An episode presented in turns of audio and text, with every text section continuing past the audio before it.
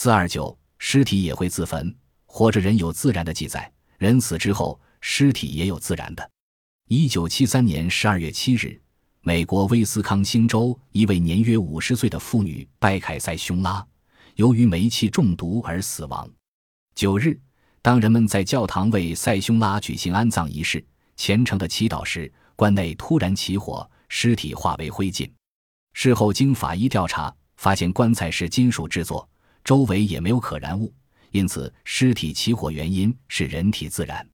人体自燃，即指人体在没有和外部火焰接触的情况下自行燃烧，而当尸体化为灰烬时，它周围的一切可燃物却纹丝不动。人体自燃的奇事早有所闻，历史上有记载的第一个人体自燃事件，记载在一六七三年意大利的一份医学资料上。一名叫帕里西安的人躺在草垫床上，化为灰烬。只剩下头骨和几根指骨，但草垫床除他躺的部位外都保持原样。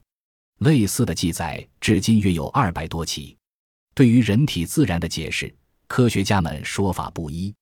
有人认为是体内酒精含量过多的缘故，有人认为与体内过量的可燃性脂肪有关，有些人认为人体内有某种天然的电流体，它能制成物质结构的体内分解。